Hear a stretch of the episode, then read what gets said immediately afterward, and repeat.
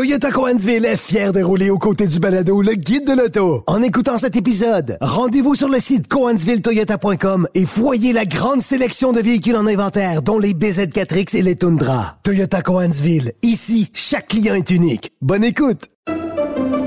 Pendant que votre attention est centrée sur vos urgences du matin, vos réunions d'affaires du midi, votre retour à la maison ou votre emploi du soir, celle de Desjardins Entreprises est centrée sur plus de 400 000 entreprises à toute heure du jour. Grâce à notre connaissance des secteurs d'activité et à notre accompagnement spécialisé, nous aidons les entrepreneurs à relever chaque défi pour qu'ils puissent rester centrés sur ce qui compte, le développement de leur entreprise. IGA est fier de présenter l'émission À vos affaires. Pour économiser sur votre panier d'épicerie, surveillez les offres et promotions de la circulaire disponible à IGA.net chaque semaine. IGA, vive la bouffe et les bonnes affaires.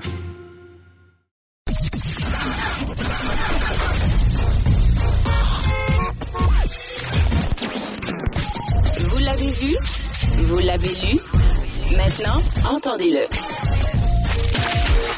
Avec Antoine Joubert, le guide de l'auto. Cube Radio. Bonjour tout le monde, bienvenue au Guide de l'Auto, 225e émission du Guide de l'Auto. Ça commence à faire pas mal d'enregistrements. Euh, bon, cette semaine, euh, on va répondre à des questions du public parce qu'on en reçoit énormément. On n'aura pas d'invités euh, comme tel cette semaine. Euh, mais on va revenir sur certaines actualités. Euh, je vais vous parler de deux véhicules dont j'ai fait l'essai récemment.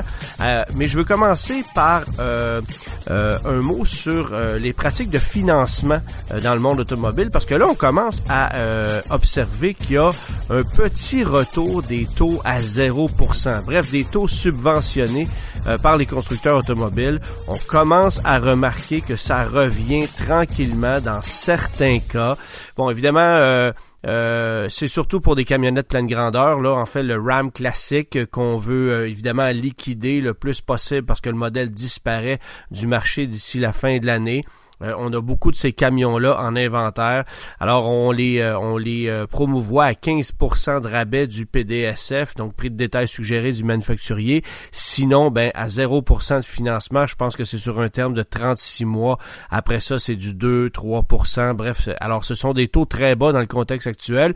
chez GM, on parle de 0,99% de taux de financement jusqu'à 60 mois pour les Silverado Sierra sauf quelques versions qui sont un peu plus convoitées. Alors, on voit que ça revient tranquillement, puis évidemment, c'est une simple question d'offre et de demande. Euh, on va pas retrouver des taux comme ça, évidemment, sur des Ioniq 5, sur des RAV4 Prime, où euh, la demande est très, très forte et où peu importe le taux de financement, ça se vendrait de toute façon. Mais pour ce genre de produit-là, ben, effectivement, on va le retrouver. Alors, euh, euh on commence à regarder ça, et euh, je voulais juste le mentionner parce que il y a encore des gens qui se magasinent des camionnettes d'occasion pensant que les neuves sont inaccessibles. Euh, mais j'ai fait un petit calcul pour vous donner une idée. Si vous achetez un RAM 1500 usagé, un 2021 qui coûterait 40 000 dollars plus taxes, mais financé à un taux standard, donc à du 8 ou 9% euh, versus un RAM 9 que vous allez payer 53 000 dollars, euh, mais financé à un taux euh, de 0 ou 1% ou 2%, ben ça va vous revenir à peu près au même prix parce que les taux sont tellement élevés euh, dans l'usager que le coût de revient du véhicule après un terme de 6 ans euh, est le même que celui d'un véhicule neuf qui aurait un taux subventionné. Alors je pense que c'est juste important de le mentionner. Euh, faites vos devoirs, magasinez euh, comme il faut parce que les usagers avec des taux élevés, des fois, c'est peut-être un peu moins alléchant qu'on peut le penser. Bon, quelques actualités à commencer évidemment par le fait qu'on a dévoilé un peu plus tôt la semaine passée la couverture du guide de l'auto 2024 qui devrait sortir officiellement le 23 août prochain. Alors, quelques jours supplémentaires et ça sera en magasin. Évidemment, vous pouvez le précommander sur euh, la plateforme Cube Livre, euh, mais euh, sinon, vous pourrez vous le procurer en magasin dès le 26, 27, 28 août à peu près. Ça devrait être disponible un peu partout.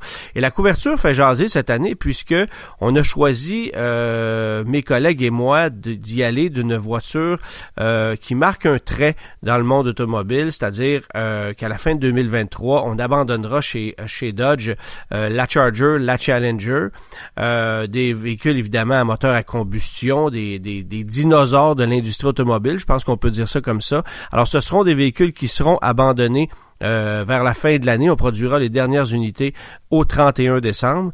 Euh, et ce qu'on a choisi de mettre en couverture, c'est euh, le passage à l'électrification de Dodge avec ce concept Dodge Charger SRT qu'on a vu un peu partout au cours de l'année dans différents événements, différents salons, mais qui fait énormément jaser, qui a une sacrée gueule et bien sûr qui s'inspire de la Charger de la fin des années 60 qui avait notamment été popularisée dans le film Bullet et euh, avec la série Dukes of Hazzard. Alors c'est ce concept 100% euh, électrique qui s'inspire de ces modèles-là qu'on retrouve en couverture du guide de l'auto avec un fond de ville de Montréal qui a été euh, franchement bien dessiné, je pense. Alors ça, c'est quand même intéressant. Et à l'endos du livre, ben, vous aurez la classique, donc la euh, Charger qui a inspiré la nouvelle. Alors c'est la couverture qu'on a choisie euh, cette année. aussi parce que ça faisait plusieurs années qu'on avait des camions sur la couverture du guide de l'auto. On a eu le Bronco, on a eu la camionnette Rivian, on a eu le Hummer électrique. Alors là, on pensait qu'une voiture euh, comme retour aux sources, ça serait aussi euh, une bonne idée. Alors, euh, ben voilà pourquoi on a choisi de mettre la Charger, qui, espérons-le, ira en production éventuellement, bien que rien ne soit confirmé, en couverture du guide de l'auto.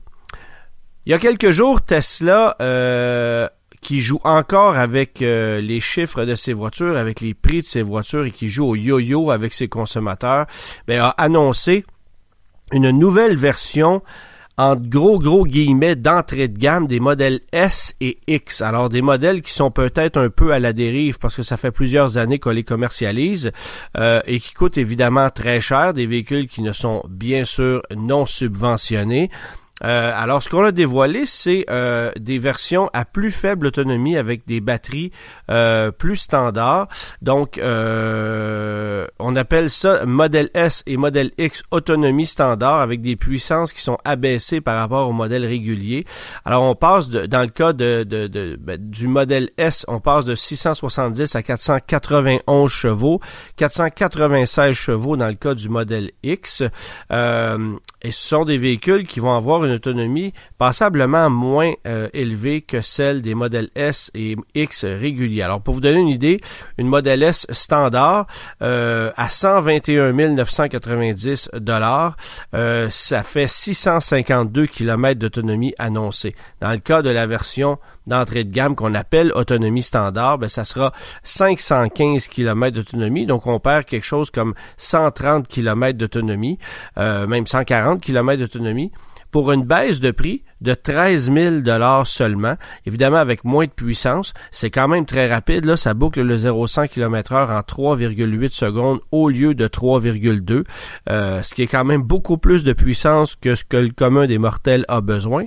Euh, et dans le cas du modèle X, ben on passe évidemment de 560 km d'autonomie à 433.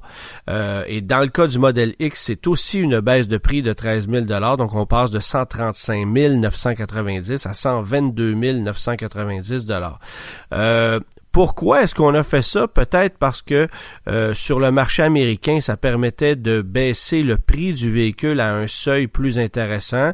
Euh, il y a beaucoup d'acheteurs aux États-Unis qui euh, ne souhaitent pas nécessairement avoir une surenchère de puissance et qui n'ont pas besoin de toute cette autonomie qu'on va obtenir avec les modèles S et X réguliers. Alors c'est peut-être la raison pour laquelle on a choisi de faire ça, mais chez nous, je vous avoue qu'avec une facture aussi élevée que 108 990 dollars pour une Model S à autonomie standard euh, versus 121 990 dollars pour euh, l'autre version, ben je vois pas l'intérêt de payer 13 000 dollars de moins pour avoir une voiture euh, qui a moins d'autonomie, qui a un peu moins de puissance euh, rendu là, je pense que les gens qui se paient un véhicule de 109 000 dollars sont capables de payer un véhicule à 122 000 dollars, qui va certainement garder davantage sa valeur par rapport à l'autre. Alors, je trouve pas ça particulièrement intéressant, mais à tout le moins, euh, c'est disponible. Alors, par exemple, pour une entreprise euh, taxi qui voudrait utiliser ces véhicules-là, le modèle X, ça serait peut-être une belle option. Ben, euh, c'est un 13 000 qu'on peut économiser pour avoir quand même une autonomie plus que satisfaisante. Là, dans le cas du modèle X, c'est 433 km, 515 dans le cas de la modèle S. Euh, preuve encore une fois que l'aérodynamisme joue pour beaucoup euh, dans, dans, euh, dans les véhicules électriques. Euh, mais voilà, Tesla a dévoilé ça cette semaine et ça continue de faire jaser. On a aussi annoncé chez Tesla que il y aurait un partenariat avec le constructeur Fisker pour l'utilisation des bornes de recharge. Je pense qu'on va en entendre à toutes les semaines de ça. mais bref, c'est ce qu'on a annoncé cette semaine du côté de chez Tesla. Cadillac maintenant, bien évidemment, a fait énormément jaser cette semaine avec le dévoilement officiel de l'escalade IQ. On s'attendait ironiquement à ce que l'escalade IQ ait la forme de l'escalade actuelle, mais avec une motorisation électrique, alors que c'est tout autre. Bon, évidemment, on reconnaît que c'est un gros VUS, un véritable mastodonte.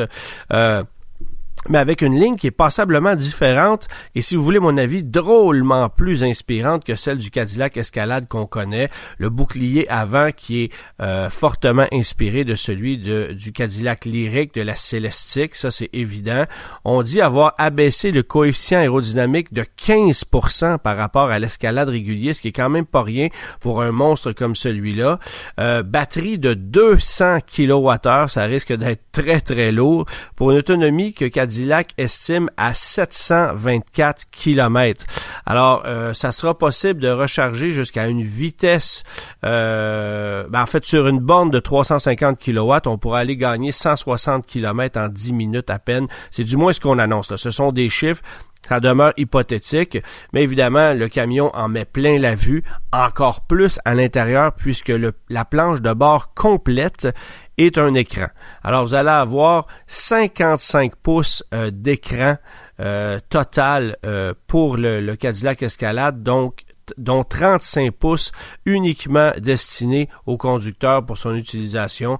Alors, il y a tout ce qu'il faut de technologie, de jeux vidéo là-dedans. Évidemment, les places arrière, c'est ultra luxueux avec des écrans multiples pour les passagers arrière aussi, avec des sièges capitaines. Alors, on ne destine pas ce Cadillac-là à une vocation aussi familiale que l'escalade euh, habituelle. Système audio AKG à 40 haut-parleurs qu'on aura là-dedans. Bref, ça va être complètement fou. Euh, et euh, on ne parle pas non plus d'une euh, d'une variante ESV puisque on parle, euh, on fait mention que l'espace cargo s'apparente à celui du Cadillac Escalade ESV qui serait évidemment qui est le plus long des deux. Un, un des avantages bien sûr qu'on va obtenir aussi avec ce nouveau Cadillac Escalade IQ, c'est le fait qu'on n'ait pas de moteur avant à combustion là, évidemment j'entends. Donc il y a un espace cargo sous le coffre avant, ce qu'on n'a pas avec le Cadillac Lyric. Alors ça, je pense qu'on est, on s'est ravisé à ce niveau-là et c'était une bonne idée de le faire. On va chercher un coffre avant de 340 litres euh, de volume, euh, soit pratiquement aussi grand que celui du Ford F-150 Lightning. Alors ça, je trouve ça quand même intéressant. Euh, bon, évidemment, suspension magnétique, jante de 24 pouces qu'on peut obtenir là-dessus. Tout est ostentatoire, tout est très bling bling. C'est typiquement Cadillac Escalade. On a voulu mettre euh, toute la technologie, tout ce qu'on sait faire euh, dans ce produit-là. Est-ce que ce sera un véhicule euh, trop lourd? Est-ce que son comportement sera véritablement inspirant ou est-ce qu'on se battra constamment contre les lois de la physique? On va voir lorsqu'on l'essaiera si ce véhicule-là est efficace, se comporte bien. C'est sûr que ça va être un véhicule très très imposant, très lourd, ce qui n'est pas nécessairement idéal euh, pour du long terme parce que plus un véhicule est lourd, plus il va s'user rapidement, plus il va abîmer les routes rapidement, ça aussi. Euh, mais évidemment, ça prend des éléments suspenseurs, ça prend des pneus, ça prend euh, des, des, pièces de direction qui sont très très très solides pour composer avec une masse aussi élevée que celui-là. On peut estimer le poids de ce véhicule-là à plus de 7000 livres, ça c'est certain. Bon, Cadillac mentionne 700, 750 chevaux, là, approximativement 785 livres-pieds de couple, euh, 0-100 qui serait euh, sous la barre des, 7, des 5 secondes, pardon. Alors, euh, et une capacité de remorquage à 8000 livres, ce qui pour un véhicule électrique est quand même pas rien. Là, on va vanter aussi euh, la technologie Super Cruise que, que, que GM veut mettre de l'avant de plus en plus. Euh, mais n'empêche, ça demeure une technologie euh, qui n'est peut-être pas aussi exceptionnelle que ce qu'on veut le croire parce que ça demeure limité sur certaines routes, quoique la cartographie du système euh, devient de plus en plus complète. Alors ça aussi. Et côté prix, bien évidemment, on n'annonce rien pour le moment mais euh, on parle d'un prix américain d'entrée de gamme à 130 000 dollars US. Alors, ça sera quoi chez nous? Euh, et est-ce que ça va être disponible aussi? Parce que euh, l'autre question qu'on peut se poser, c'est est-ce que Cadillac a véritablement l'intention de l'offrir au Canada? C'est une question à laquelle on va attendre des réponses puisque si on regarde du côté du GMC Hummer, ça entre au compte-goutte au Canada alors qu'il est offert depuis plus de 18 mois sur le marché américain. La, réponse est simple, on préfère vendre ces véhicules-là aux États-Unis, euh, là où euh, l'argent vaut plus cher et là où la demande est évidemment plus forte. Alors ça risque d'être un peu le même problème avec le Cadillac Escalade. Euh, par contre, Cadillac a peut-être besoin de ce véhicule-là pour son image et ça sera le nouveau porte-étendard de la marque. Donc euh, faudra quand même faire des efforts pour amener un maximum d'unités ici. C'est évident que chacune des unités de ce véhicule-là vont se vendre euh, en claquant des doigts. Euh, il va falloir que Cadillac compose avec une clientèle qui risque de patienter extrêmement longtemps. Euh, un mot maintenant sur euh, le Salon d'Auto de Montréal qui a fait une annonce euh, un peu plus tôt cette semaine euh, pour mentionner qu'on serait de retour de façon officielle en 2024 au, au Palais des Congrès, cette fois sur trois étages. On se souvient que la dernière année, ça s'était passé, ça s'était déroulé sur un étage seulement. Alors clairement, on, on s'attend à avoir plus d'exposants. Il y a Ford et Lincoln qui ont confirmé leur retour au salon de l'auto. Euh, on sait que l'année passée, Ford brillait par son absence Stellantis aussi. Euh, plusieurs constructeurs n'étaient pas présents. Là, Mazda, Honda, euh, nommez-les, Volkswagen n'était pas présent. Alors, euh, est-ce que ces constructeurs-là vont changer d'avis et revenir peu à peu? on n'a pas encore de réponse pour, pour ça pour le moment, mais il est évident que avec le retour de Ford, ben, ça annonce un salon un peu plus complet que ce à quoi on a eu droit l'année passée. je peux vous dire que euh, l'an passé, il y avait beaucoup de gens qui étaient frustrés, déçus, fâchés d'avoir payé euh, une somme aussi euh, chère pour voir un salon aussi incomplet. alors, l'organisation du salon travaille d'arrache-pied pour rapatrier un maximum de constructeurs. C'est évident qu'on n'aura pas tout le monde, mais si on peut aller chercher cinq ou six constructeurs qui n'étaient pas présents l'année passée, des constructeurs d'importance, ben ça ferait un événement peut-être un peu plus intéressant. Euh, et petite anecdote, euh, moi je me, je trouvais au kiosque du guide de l'auto à la toute fête du parcours du Salon de l'auto de Montréal l'an passé. Alors devinez qui recevait les plaintes de tous les consommateurs et à qui on posait des questions pour savoir si le salon était déjà fini. Ben oui, c'était euh, à moi et à mes collègues du guide de l'auto. je vous avoue qu'on aura profité de l'événement pour vendre quelques livres au passage.